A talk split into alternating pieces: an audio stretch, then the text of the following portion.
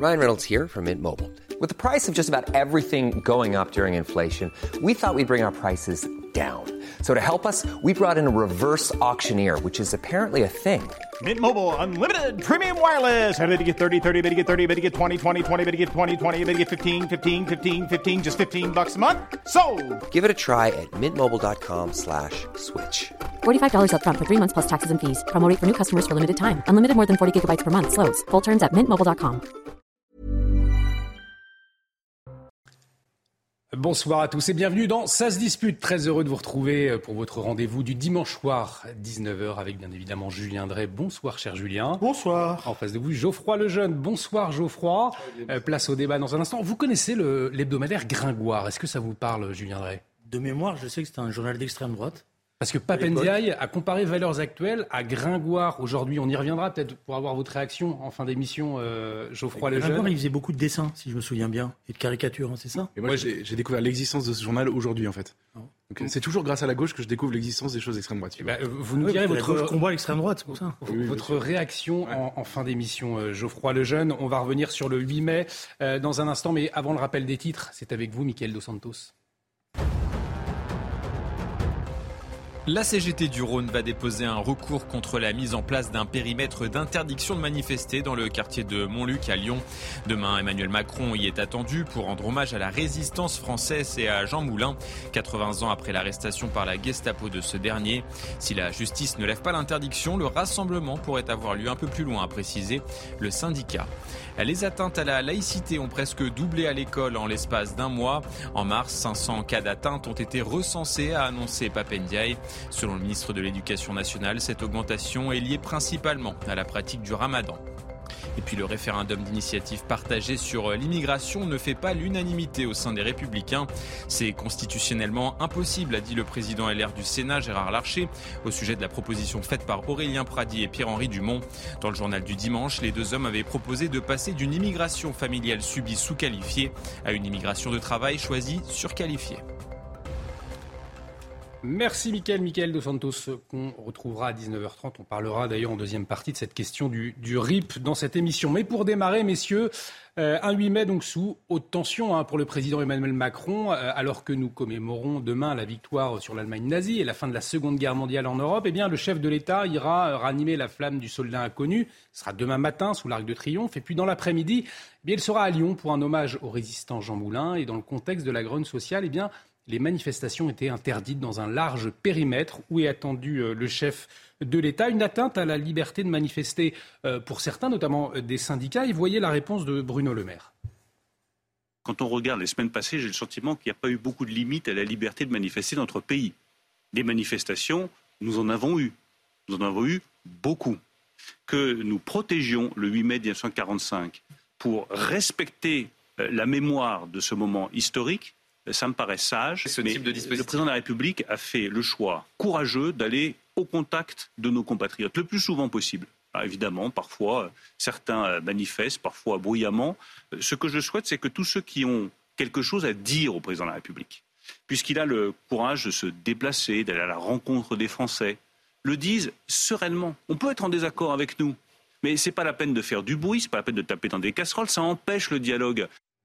On le disait, la CGT, je viendrai à déposer à Lyon un recours hein, contre ces interdictions de manifester.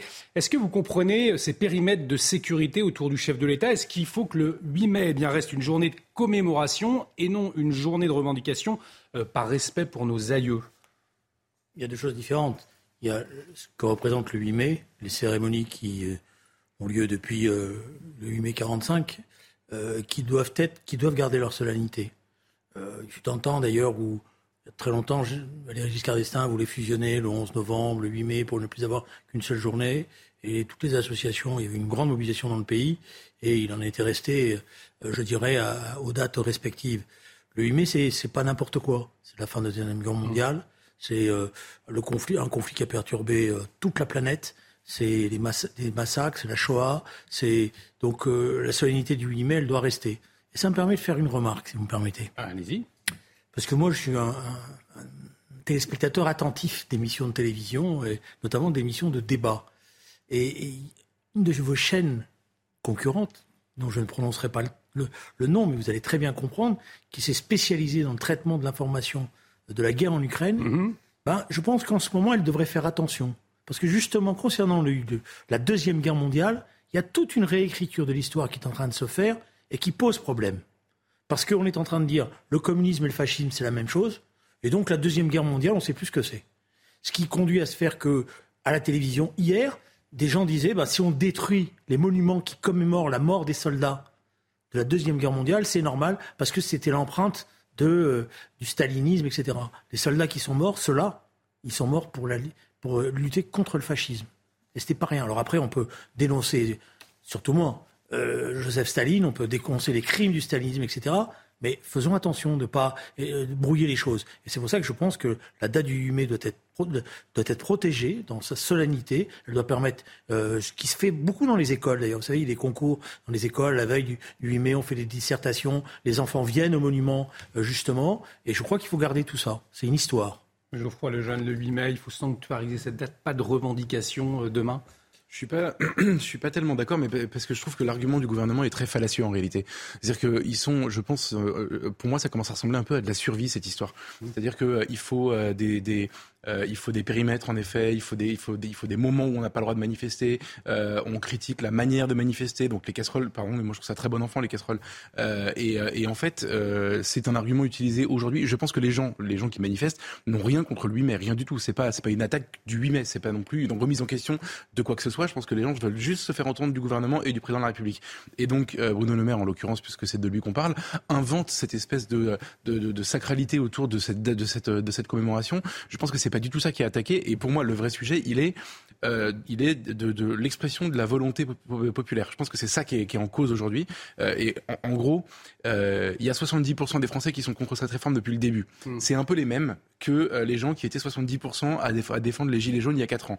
Cette, cette colère-là, cette revendication-là n'est jamais entendue, n'est jamais même d'ailleurs euh, exprimée correctement, euh, ne, ne s'exprime plus dans les urnes. Alors on peut se demander pourquoi et est-ce que est-ce que c'est et, et, comment comment on en est arrivé là, mais en attendant c'est le cas.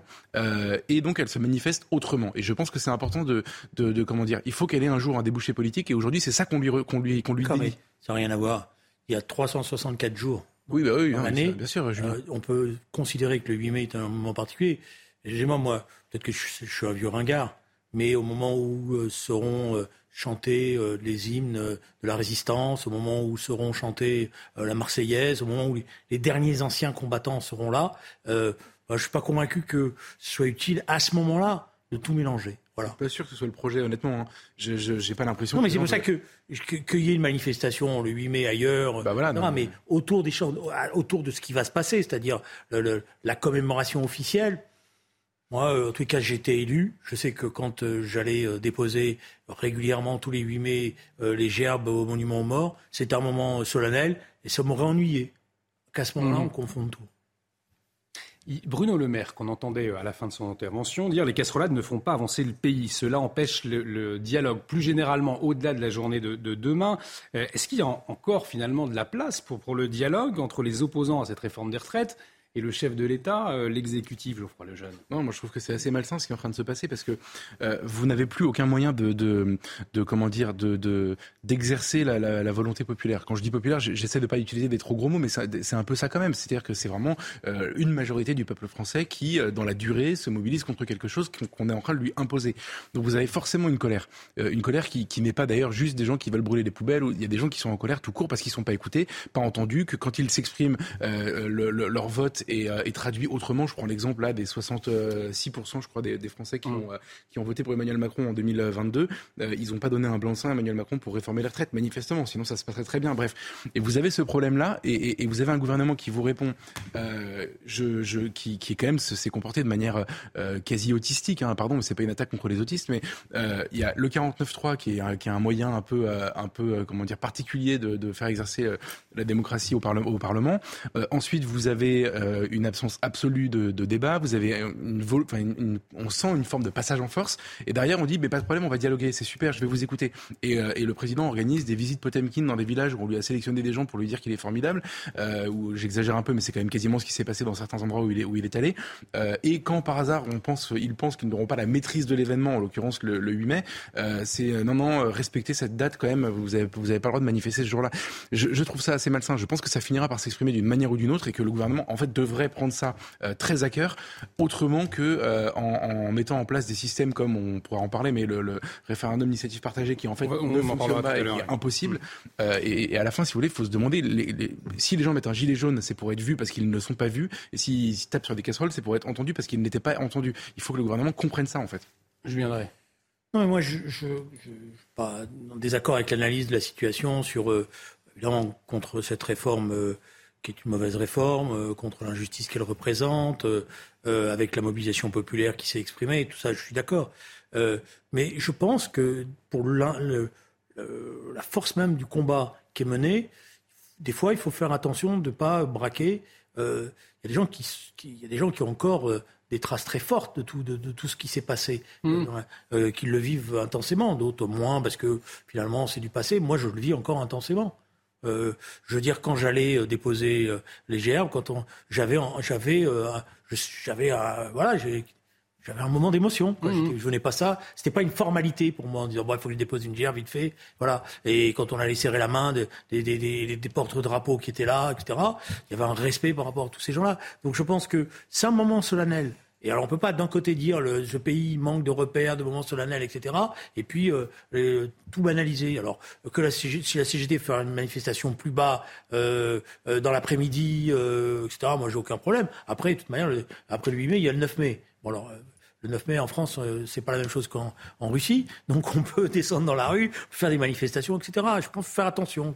En, tout cas, on va s'interroger est-ce qu'il faut réformer les institutions pour entendre davantage euh, le peuple? Je vous propose d'y revenir euh, tout à l'heure dans la deuxième partie. Mais avant, au cœur du débat ces derniers jours, on l'évoquait d'ailleurs avec vous hier encore, Julien Drey, c'est cette question comment mettre fin aux violences en marge des manifestations avec des casseurs de plus en plus nombreux. Et regardez ce, ce, témoignage que CNews euh, a recueilli, celui d'un CRS qui est intervenu à Lyon le 1er mai. Il fait partie des 19 policiers blessés lors des affrontements dans la ville. Euh, la semaine dernière, les casseurs étaient deux fois plus nombreux hein, à Lyon que lors des précédentes manifestations. 2000 individus à risque, 1000 black blocs. On écoute le témoignage de celui que nous appellerons ce soir Nicolas. Des lames en fer qu'ils aiguisent et qui jettent ça comme des étoiles de ninja, on va dire ça comme ça. Et euh, bon, des pavés, euh, ça part de, des œufs euh, remplis de peinture, alors ça encore ça va, à des projectiles, à la bombe agricole. Il, il, crée aussi des grenades offensives, c'est-à-dire qu'ils prennent des bombes d'aérosol, autour ils mettent des clous, entourés de scotch, et quand ça explose, ça fait une grenade offensive, donc vous prenez des projectiles partout, euh, des bouteilles d'acide, comme je vous disais tout à l'heure, prennent des, des, morceaux de métaux. Quand vous recevez des cocktails Molotov, euh, et les bombes d'acide, euh, c'est parfait pour. Euh, quand vous en arrivez à un point que vous espérez euh, brûler vif un être humain, c'est une, tentative de meurtre pour moi. Donc on l'entend, le, témoignage choc donc, de ce, CRS, hein, des cocktails Molotov, des bouteilles d'acide, une tentative de meurtre, témoigne donc ce, policier. Gérald Darmanin ravive donc ce projet de loi, d'une nouvelle loi anti-casseurs, qui il veut s'inspirer hein, des interdictions de stade contre les manifestants. Cela divise. Vous, vous êtes contre. Vous nous le disiez hier, Julien Drey. Euh, Julien Audoul, député de Lyon, Rassemblement national, lui aussi est contre. Vous voyez ce qu'il dit euh, Ce n'est pas d'une loi anticasseur dont nous avons besoin, c'est tout simplement de la dissolution des milices d'extrême gauche qui foutent le bordel, je le cite, en permanence depuis des années et pourrissent les mouvements sociaux. Donc, Julien Drey, au fond, ça veut dire qu'on a déjà la matière pour euh, endiguer ce phénomène? Je dirais, on peut toujours euh, considérer qu'il faut améliorer les dispositifs euh, législatifs. Les lois anticasseurs, euh, bon, d'abord, le terme loi anticasseur fait référence à ce qui s'était passé dans les années 70. Et là, c'était très particulier. Et d'ailleurs, tout le monde l'avait contesté, cette loi, parce qu'elle permettait de. Elle crée des comment dire, des confusions terribles. C'est-à-dire que le simple manifestant qui n'avait rien à voir avec le, pouvait se trouver embringué euh, et condamné, etc. Et tout. Bon, voilà. Mais ça, c'est un autre débat.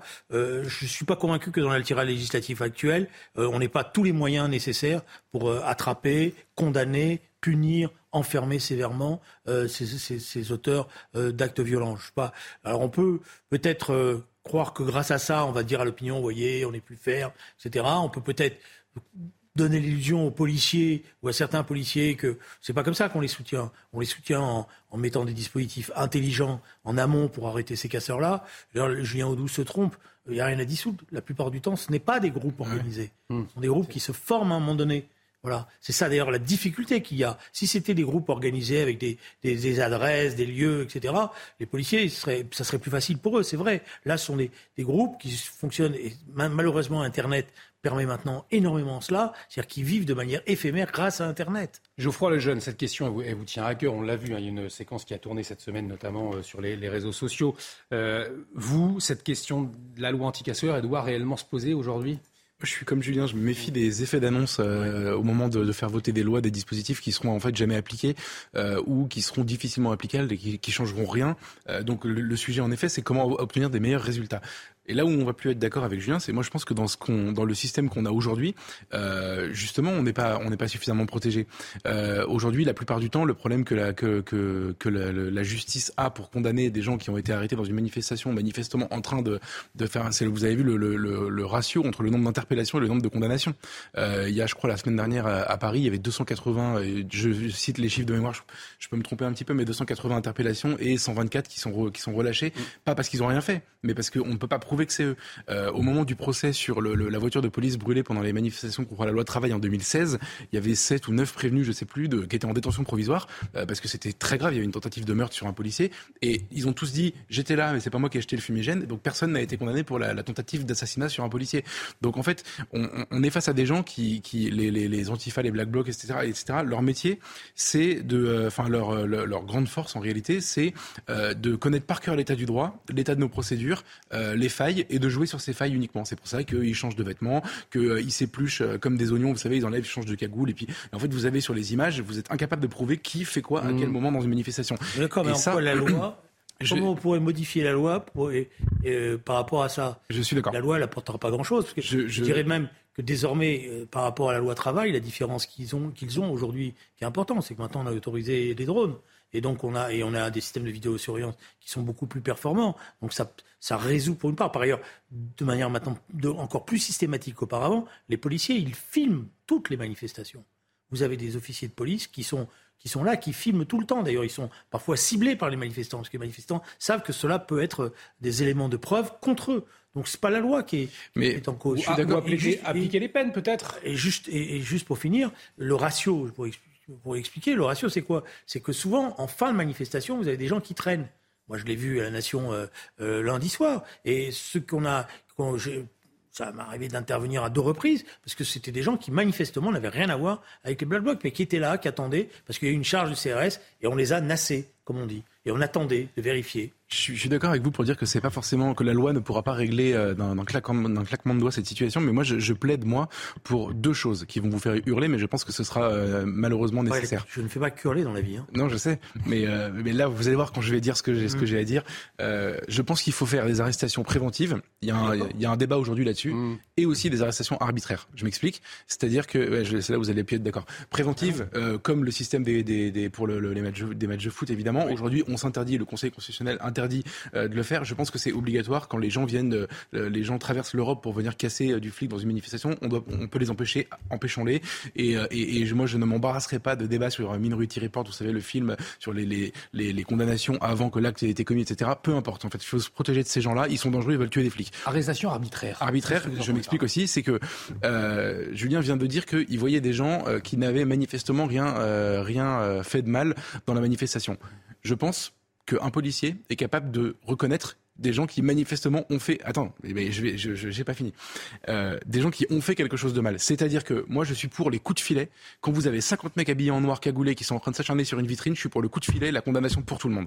Peu importe les éléments de preuve, peu importe le fait de savoir si c'est lui qui tenait, qui tenait le marteau et lui il avait juste les clous dans la poche. Mais en fait, on s'embête beaucoup la vie alors qu'ils sont habillés pareil, ils, se, désignent eux-mêmes. Et en fait, je pense qu'il faudrait cela les condamner, pas forcément à de la prison, etc., mais les condamner systématiquement quand on les, quand on les, quand on les chope sur place sans s'embêter à prouver si ils ont, ils ont levé la main ou pas sur un policier, s'ils ont jeté un cocktail molotov ou pas, etc. Peu importe. La peine globale pour tout le monde, et j'appelle ça une, une, une, arrestation arbitraire, une condamnation même arbitraire. Et je pense que et là, pour le coup, ça, notre droit, évidemment, ne le permet pas.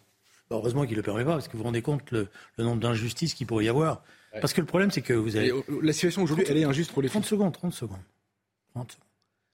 Vous n'avez pas été en manifestation, visiblement. Ah si Mais non, visiblement. donc, donc euh, il n'y a pas de coup de filet sur les. Il y a des charges parfois, quand il y a un rassemblement. Et en général, quand c'est à ces charges, les policiers, ils chargent pour disperser. Ils en arrêtent un, deux, ils n'arrivent pas à en arrêter 60. Voilà, donc c'est pas ce que vous racontez n'existe pas, ça se passe pas comme ça. Je ne dis pas que ça existe, je dis que je voudrais que ça existe. Et ça ne peut pas se faire comme ça parce qu'on est, on est dans la confrontation directe. On est dans, le, dans la confrontation directe et l'objectif des policiers, c'est justement de repousser et d'éclater le groupe. Et ils savent même par ailleurs que le danger, c'est quand les groupes restent, euh, restent compacts, parce que c'est là qu'ils ont, ont une force. Donc le premier geste des policiers, c'est d'exploser pour qu'ils s'individualisent et qu'ils puissent après essayer d'en attraper un, ou, un ou deux. Mais pour pouvoir faire ce que vous voulez, c'est, très très compliqué euh, pratiquement à faire. Et c'est là qu'on risque de se trouver dans des situations qui se retourneront contre les policiers, parce que on risque de se retrouver avec des gens qui étaient là. Malheureusement, il y a toujours des passants. Maintenant, en plus, il y a beaucoup de gens qui veulent faire des photos, etc. Et vous allez avoir des tas de gens qui vont être innocents. Je peux vous dire qu'après, dans les procès, euh, il y aura, euh, ça, ça sera interminable parce que les gens diront, moi, ah, voilà, et, ça se retournera contre les policiers. Et par contre, ce qui se passe souvent, euh, là, c'est autre chose. C'est que en amont des manifestations, on a la possibilité, via les renseignements, euh, services de renseignement, on a la possibilité d'avoir de, un certain nombre d'éléments perturbateurs qu'on connaît, et donc on peut arrêter en amont qu'on peut empêcher euh, de venir. Et par ailleurs, sur le plan international, bon, euh, c'est la collaboration avec les services qui, euh, qui, permet ça. Parce que malheureusement, souvent, ils sont, sont pas stupides, ils se présentent pas aux frontières avec leurs papiers comme ça. Ils ont des systèmes qui leur permettent, notamment quand ça vient d'Allemagne, de passer très vite sans qu'il y ait des, contrôles, etc. Bon, donc c'est, si vous voulez, ce qui manque aujourd'hui, c'est un dispositif global. Et ce dispositif global, c'est ce travail-là est mal coordonné, surtout ces derniers temps. Une question d'organisation, donc davantage pour Julien Drey. Euh, Geoffroy Lejeune. C'est toujours une question d'organisation pour Julien. Moi, je pense que c'est une question de principe en fait et qu'il faut euh, changer. Il faut. L'organisation, elle, elle, est basée sur des principes. Je sais, mais le, le, c'est pas juste une question de maintien de l'ordre. En fait, moi, ce qui me choque, c'est que je, me mets dans la peau du policier euh, qui part en manifestation. Il, a un matricule, il est euh, filmé. Si jamais il fait, euh, dérape, il fait la moindre chose qui sort un peu du cadre. en gros, s'il accepte pas de se faire taper dessus et s'il subit pas de se faire taper dessus sans rien faire, il termine avec une plainte, l'IGPN, sa carrière suspendue et peut-être sa vie brisée. Voilà ce qui se passe pour le flic aujourd'hui. Le manifestant, lui, il a 9 chances sur 10 de rentrer chez lui peinard. Personne lui tape dessus. il est et il est protégé par tout un tas de garanties qui existent dans notre droit aujourd'hui, de comme on ne condamne que des gens dont on est absolument certain que c'était eux qui ont fait ce qu'on leur reproche, euh, on condamne très très très peu de monde. Et je trouve qu'il y a un deux poids deux mesures, une injustice fondamentale, et je voudrais juste rétablir une forme d'équité. Ben, moi, je vais vous dire une chose. Vous êtes jeune, vous avez, vous avez des jeunes enfants, mais quand vous aurez des, vous allez avancer dans l'âge et que vous aurez des enfants de 17, 18 ans ou 19 ans qui à un moment donné seront peut-être pas d'accord avec vous, idéologiquement parlant, et qui iront dans la manifestation on, s'y emploiera, euh, euh, qui, vont, qui, vont dans les manifestations pour voir, c'est la première, c'est la deuxième, sont venus avec des copains, etc. Et qu'un jour on vous appelle, on vous dit votre fils a été arrêté, il est condamné, on l'envoie en prison, alors qu'il vous dira mais j'ai rien fait, et c'est vrai par ailleurs, c'était la première fois que j'allais, etc. Vous serez le premier à protester, et vous aurez raison. On arrive au terme de cette première euh, partie. Euh, messieurs, dans un instant, on va, s'intéresser à cet appel des deux députés, euh, les Républicains, Aurélien Pradier, Pierre-Henri Dumont, sur la question de l'immigration, puisqu'ils appellent à un RIP, un référendum d'initiative partagée. On commence à le connaître, ce RIP, hein, après la réforme des retraites, maintenant sur la question de l'immigration. Alors, est-ce que c'est une arnaque démocratique, ce RIP? Je vous pose la question dans un instant. On marque une très courte pause. Restez avec nous sur CNews, ça se dispute, revient dans un instant. Et de retour sur le plateau de Ça se dispute, bienvenue si vous nous rejoignez, toujours avec Julien Drey et Geoffroy Lejeune. Dans un instant, cette question, un RIP, un référendum d'initiative partagée sur la question de l'immigration, est-ce que c'est une bonne idée? Est-ce que c'est pas une arnaque démocratique? On en débat tout de suite, mais avant, le rappel des titres avec vous, Mickaël Dos Santos.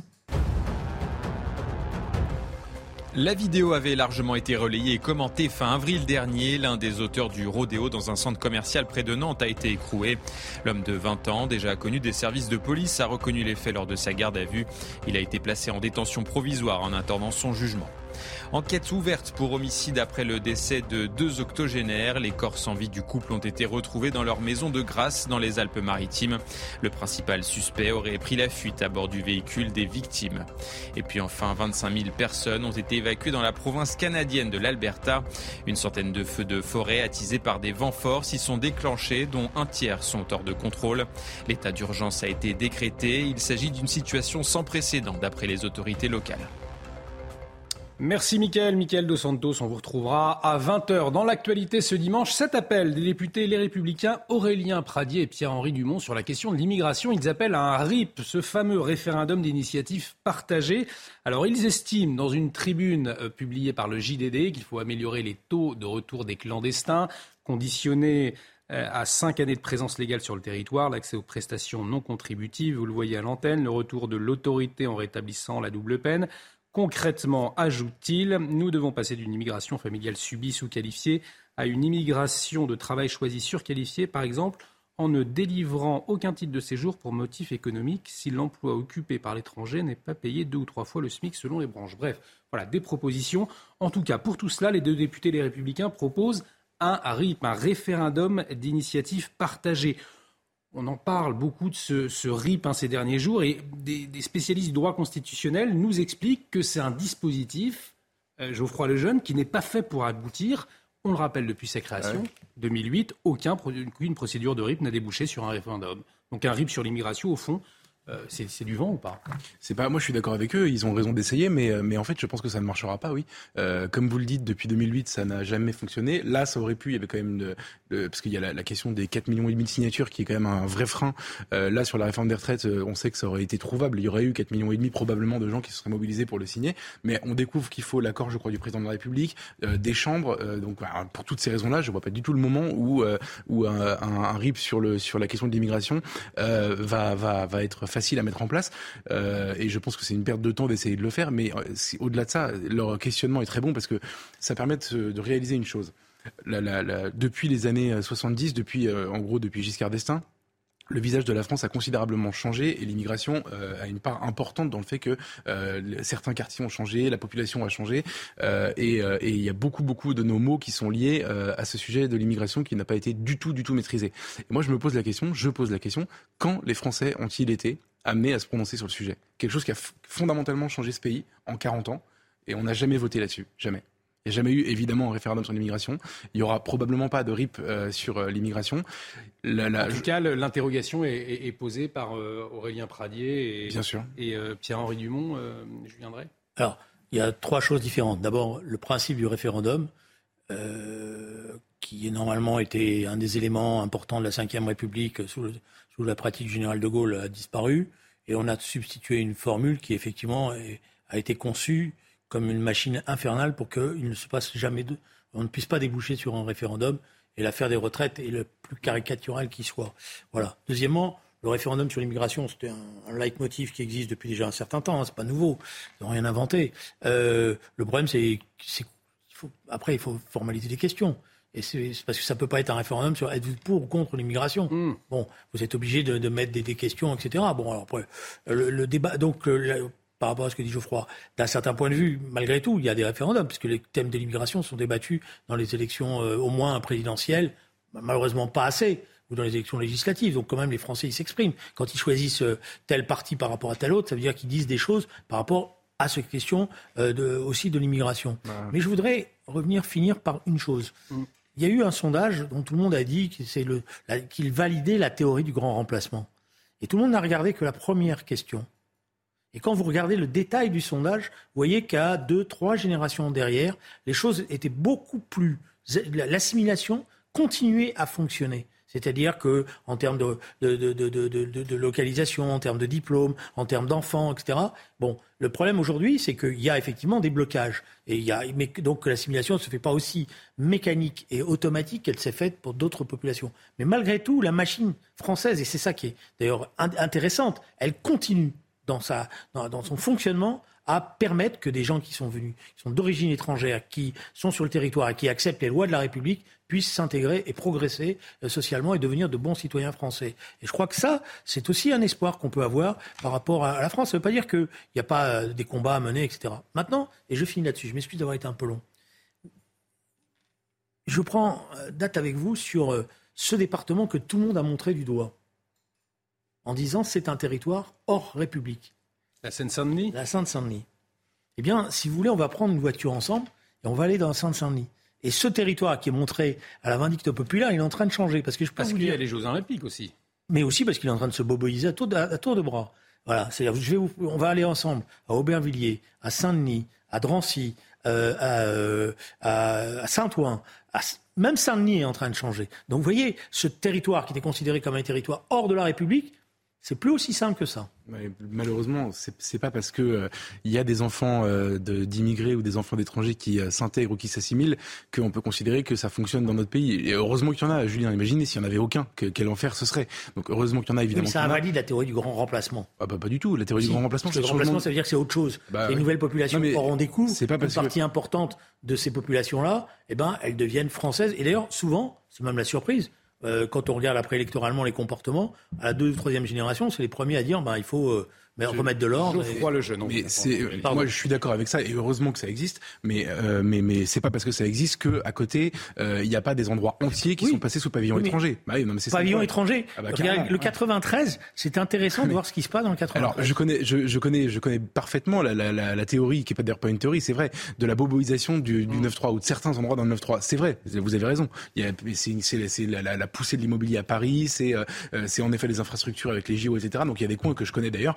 où c'est devenu euh, Boboland également. Mais déjà, euh, déjà attention, euh, c'est pas parce que vous avez des bobos qui, euh, qui cohabitent à une rue avec des gens qui sont pas français ou qui vivent pas à la française que, que, que ça s'appelle pas le vivre ensemble. Au contraire, parfois la séparation c'est une rue et vous avez deux quartiers qui vivent parfaitement différemment. Et ensuite, malgré tout, pardonnez-moi, le Stade de France c'est en Seine-Saint-Denis, c'est à Saint-Denis d'ailleurs, et le Stade de France c'est aussi un endroit où en fait quand vous faites une, finale de Ligue des Champions, c'est l'émeute dans le quartier. Donc et ça existe aussi. Et malheureusement, je pense que ça existe plus que la boboisation du 9-3. Et ensuite, pour terminer, je pense que pour ne pas, parce que là on est en train de parler d'intégration, d'assimilation, etc. Euh, juste sur la question de l'immigration et, et, même juste sur la question de l'immigration illégale.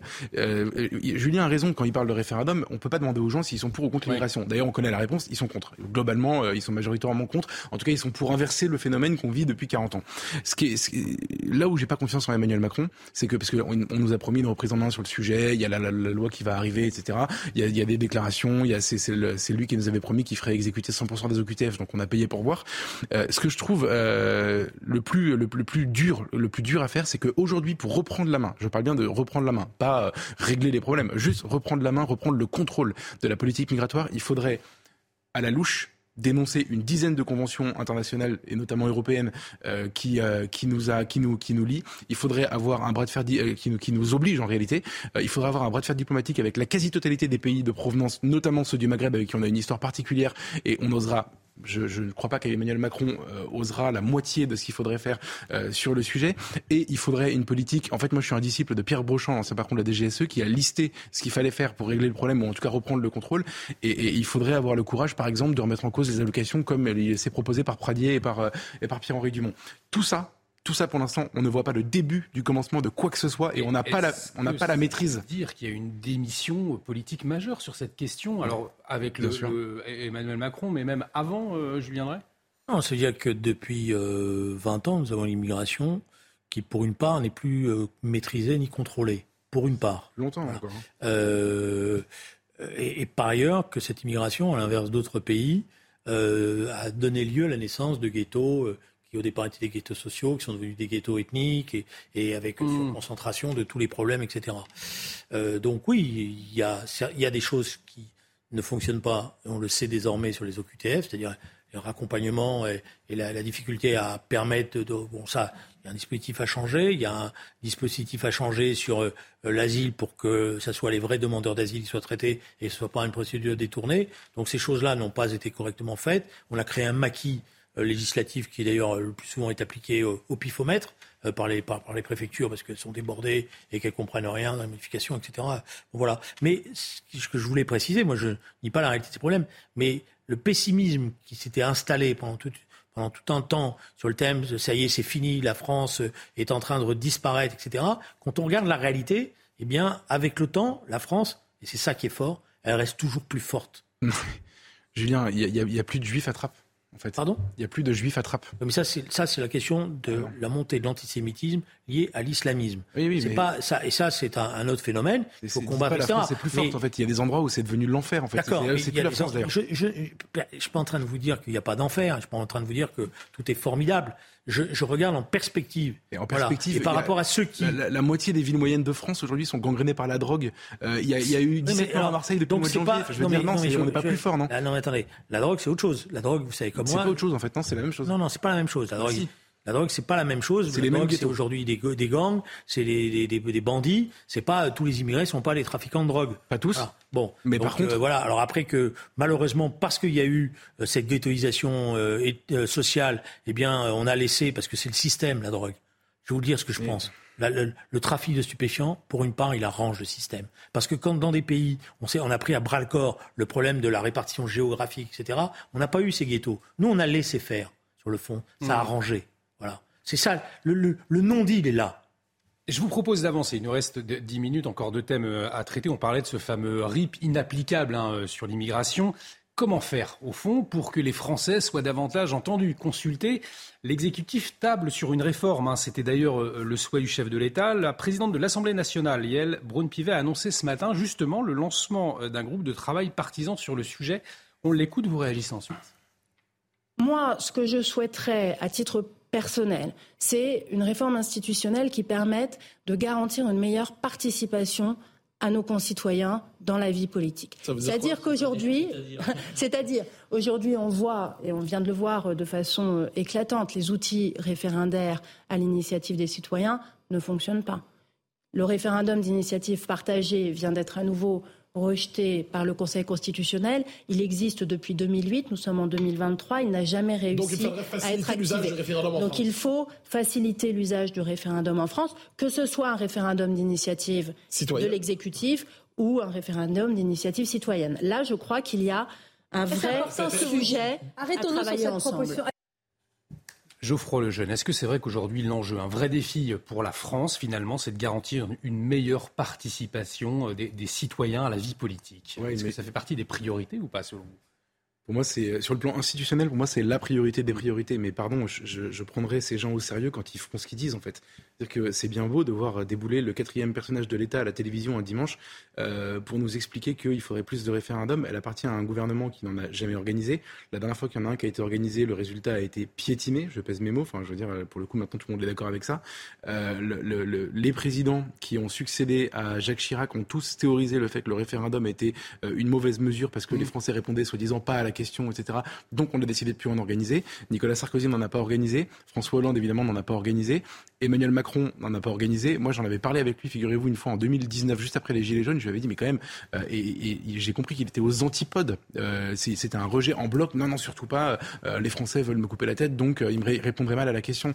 C'est insupportable de les entendre découvrir aujourd'hui qu'il y a un problème de représentativité, alors qu'ils sont aujourd'hui, les, députés, il y a le Brune-Fivet, elle est élue par moins d'un Français sur deux. Enfin, les, les députés sont élus par moins d'un Français sur deux. Et ils se réveillent le matin, mais c'est quand même, il y a un problème, il faudrait qu'on réfléchisse. Pardon, alors qu'ils viennent de faire le 49-3, qu'ils viennent de faire le, le, de refuser le, RIP. Enfin, je veux dire. C'est une façon de calmer le jeu aussi. Hein. Oui, bah, sauf qu'en fait, moi, je suis énervé sur le sujet, donc je serai calmé le jour où il y aura des preuves d'amour, en fait. Pas, pas des promesses comme celle-là qui n'engagent personne et, et, et comme s'il il était encore temps de réfléchir. Je veux dire, en fait, la classe politique, globalement, puisque je fais le lien avec le sujet d'immigration dont on parlait avant, pour moi, ça, ça déraille à la fin de Pompidou et au début de Giscard les gens qui font partie de cette classe politique, même s'ils ne sont pas tous comptables de tout le bilan, mais devraient quand même parfois aussi être capables de demander pardon aux gens pour les conséquences de ce qu'ils n'ont pas fait ou de ce qu'ils ont fait. Je, vous, avez déjà entendu un, homme politique dire pardon parce qu'on a raté sur ce sujet-là, pardon parce que là-dessus on a fait une mauvaise chose et, ça n'arrive jamais. En fait, c'est vrai que c'est intéressant. Ce Mais je vois pas pourquoi on s'arrêterait à Pompidou, parce que si vous voulez, l'enfant de la guerre d'Algérie que je suis hmm. aurait beaucoup de choses à dire au général de Gaulle. C'est quand même quelqu'un qui est venu, qui a dit au pied noir, je vous ai compris. Hmm. Euh, je suis d'accord. Euh, c'est quelqu'un qui a, excusez-moi de, de, le dire, mais qui a menti. Après, on peut dire qu'il a fait l'indépendance, mais il a menti.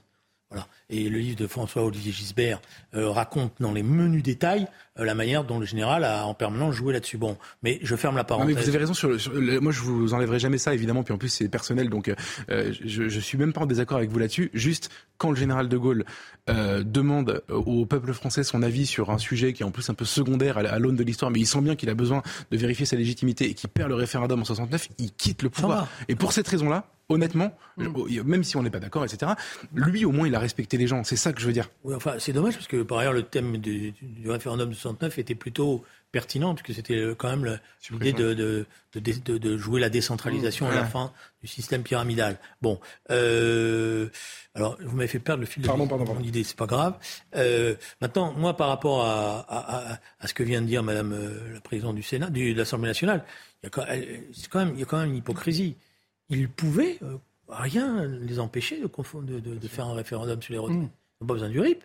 Ils n'ont qu'à décider de dire, vu le, vu le problème, vu la contestation, eh bien, voilà. Donc, euh, d'un certain point de vue, les institutions leur permettent. Alors, c'est toujours facile de dire après, on va, on va, on va, vous savez, on agite, on agite le hocher de l'agitation, il faut changer, il faut changer. Mais il y a déjà des instruments, mais ils les utilisent pas. Et ça, les Français, je crois, le comprennent très bien. Voilà, et c'est ça le problème qui est posé, c'est qu'ils ils les utilisent pas parce que ça leur pose problème, mais bien parce qu'ils connaissent les réponses. Parce qu'en en fait, en réalité, c'est ça. Ils connaissent. En fait, on sait très bien ce que les Français pensent. Il y a des enquêtes d'opinion en permanence, on observe comme la société, etc. On sait très bien. Sur l'immigration, on connaît globalement la tendance de, de, de, de l'opinion. Sur les retraites, on la connaissait aussi très bien. Sur les questions sociales, on la connaît plutôt bien.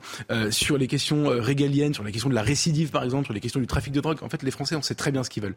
Mais on a une classe politique qui s'ingénie depuis, euh, depuis 15 ans à faire en sorte que jamais la volonté populaire ne soit respectée, ou ne serait-ce que mais, ni exprimée, ni, ni entendue, ni respectée. Et ils viennent pleurer le dimanche matin à la télévision pour dire que quand même, il faudrait améliorer le RIP.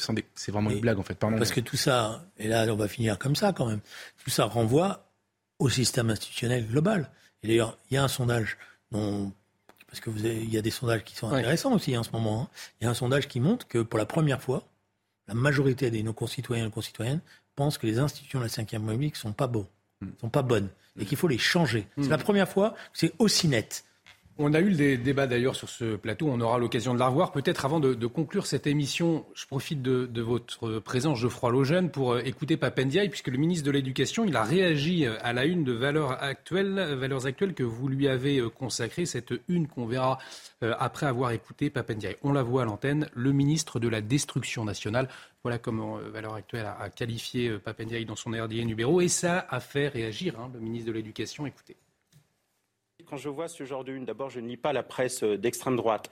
Mais quand je vois ce genre de une, euh, eh bien, je prends ça comme un badge d'honneur. Être attaqué par l'extrême droite, euh, l'extrême droite, elle a une longue histoire de presse, de, Gringoire jusqu'à Valeurs Actuelles. c'est plutôt pour moi. Mettez Valeurs Actuelles dans le même genre que Gringoire Oui. c'est pour moi, ça, c'est pour moi un sujet de fierté. Est-ce que vous y voyez une forme de racisme? Non, je ne vois pas ça. Je vois. Alors, il y a des sous-entendus, hein, bien entendu, dans l'extrême droite, qui ne. Je, ne suis pas euh, naïf euh, à ce sujet, mais ça n'est pas quelque chose euh, sur lequel je souhaite insister. Un badge d'honneur, un sujet de fierté. Il vous met dans le même genre que Gringoire. Alors, Gringoire, vous connaissiez Julien Drey, c'est un hebdomadaire qui a notamment soutenu le, régime de Vichy. Vous lui répondez Madère, maintenant que vous m'avez rappelé, parce que j'ai fait appel à ma mémoire, c'est ce qu'on appelait un hebdomadaire satirique. Voilà, c'était sa caractéristique, il était satirique. Comme l'a été à un moment donné dans les années 60 le journal Minute. Donc finalement, rien de comparable, en tout cas avec les valeurs actuelles. Votre réaction? Euh, Déjà, je rappelle que on attaque Papendiaï sur son bilan de ministre de l'Éducation nationale. Et, sur l'état de l'école en général. Donc on l'attaque sur euh, les, les, Il venait d'avoir une déclaration sur la mixité forcée, vous savez, euh, pour mélanger les populations contre la vie des parents, etc. Là-dessus. Sur le, la baisse du niveau dramatique euh, à l'école, sur l'offensive, la propagande idéologique invraisemblable de, qui s'est accélérée depuis qu'il est là, sur euh, son rapport à la laïcité. Euh, vous, je vous refais pas l'article, mais en gros, il y a des nominations. Jean-Michel Blanquer est épouvanté par les gens qui sont nommés dans un comité qu'il avait lui-même créé justement pour lutter contre l'islamisation à l'école, etc. tout ça, ça fait une, une, quinzaine de pages. Mmh. C'est extrêmement étayé. Il y a aucune, aucun sous-entendu. Hein. Par contre, tout est très clairement dit et c'est le, le, le, le dépeçage de son bilan qui est catastrophique. Et lui, au lieu de répondre là-dessus, c'est grave, c'est son métier quand même, il est censé peut-être rendre des comptes parfois de temps en temps, il répond extrême droite. Donc c'est d'une bêtise et d'une faiblesse sur le plan de l'argumentation. Honnêtement, c'est une démission de ne pas répondre à, à ces accusations. Premièrement. Deuxièmement, euh, extrême droite, je, ne reviens pas sur le truc, moi je me définis pas comme d'extrême droite, je crois que personne au journal non plus, euh, mais c'est diffamant en fait, ce qu'il explique sur la question du journal antisémite des années 30 ou 40, je sais pas, euh, c'est une diffamation, c'est nous associer aujourd'hui euh, à un journal qui euh, qui qui était pour la déportation des juifs, qui soutenait Adolf Hitler si j'ai bien compris et qui trouvait que le régime de Vichy c'est formidable, nous associer à ça aujourd'hui, c'est de la diffamation et ça peut terminer devant un tribunal. Je me pose très sérieusement la question pour ne pas laisser passer ça en fait. Si une fois on en fait condamner un, peut-être qu'ils vont arrêter tous de dire n'importe quoi. regardez, monsieur, bah, franchement, là, vous me demandez de, réactualiser mes neurones, etc. Donc, on a découvert aujourd'hui. Enfin, moi, j'ai découvert. Oui, non, non, mais je me souviens de, parce qu'à l'époque, dans le monde du Front populaire, Hmm. Ce journal a été très présent. Euh, il était plutôt à gauche d'ailleurs, me semble-t-il, au début. Oui, mais comme une partie. Euh, hmm. euh, alors ça, je sais pas, je me souviens plus. Hein. Mais après, il a été, en tous les cas, pendant le Front populaire, il était contre Blum et hmm. avec des, attaques très antisémites qui allaient bien au-delà simplement de la dénonciation du Front populaire, etc. Après, je pense qu'il a soutenu Pétain, mais je suis pas sûr qu'il est paru pendant toute la, période de collaboration. Ça, il faudrait vérifier. Voilà, je ne sais pas. Hein. Je crois qu'il a, ça a été arrêté à la fin de la. Alors peut-être, oui, peut-être que ça a été arrêté à la Libération et qu'il a, été interdit comme d'autres journaux où on a changé les, les, titres et les voilà. Et cette réaction de Papandiaï. Euh, après, sur le fond, euh, moi, je pense que euh, j'avais quand Papandiaï est arrivé, j'avais, euh, disons, oui, plutôt un a priori positif, parce que tout, moi je le connaissais pas, mais tout autour de moi, des amis me disaient, mais il est très structuré, il connaît très bien le système euh, anglo-saxon, euh, ah bah oui, il connaît, etc., etc. Donc j'assume qu'au début j'ai dit, bon, bah, on va voir. Je n'étais pas d'accord avec son prédécesseur, dont je pense qu'il avait beaucoup parlé et peu agi, et le bilan n'était pas bon. Et j'ai regardé après la suite des choses. Et c'est vrai que, alors je sais pas si la destruction nationale, je faire beaucoup d'honneur, parce que malheureusement l'éducation nationale, elle est en crise bien avant lui déjà, et ça fait maintenant une vingtaine d'années, ça ne fait que se dégrader. Mais c'est vrai qu'il aurait été plus, plus efficace dans son dénonce, dans son combat, en disant mais attendez, voilà ce que j'ai fait, voilà comment je fais avancer les choses. Parce que je pense que quand on agite le, chiffon du, Front National en disant voilà, c'est les fascistes, etc., c'est qu'en général, on n'est pas très fort sur le plan de l'argumentation. Et on l'a vu, ça ne marche pas non plus. Mais un grand merci à, tous les deux. Merci Julien Drey, merci Geoffroy Lejeune d'avoir débattu ce soir sur le plateau de Ça se dispute. L'actualité continue dans un instant face à Rioufol avec Yvan Rioufol, bien évidemment. Euh, Véronique Jacquier, le tout orchestré par Elliot Deval. Euh, ça se dispute à retrouver sur notre site internet en replay www.cnews.fr. Excellente soirée sur notre antenne.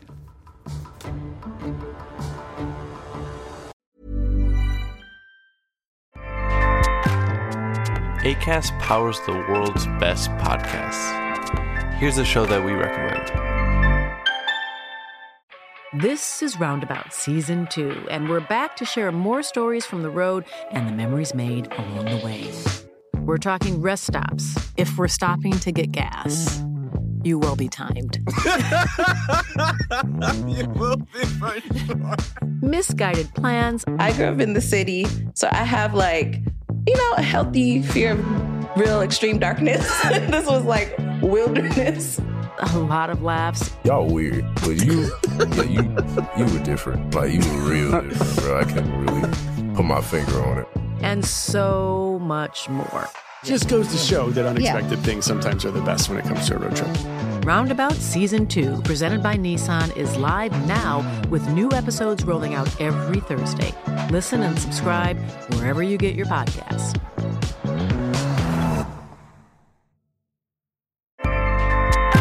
ACAST helps creators launch, grow, and monetize their podcasts everywhere. ACAST.com.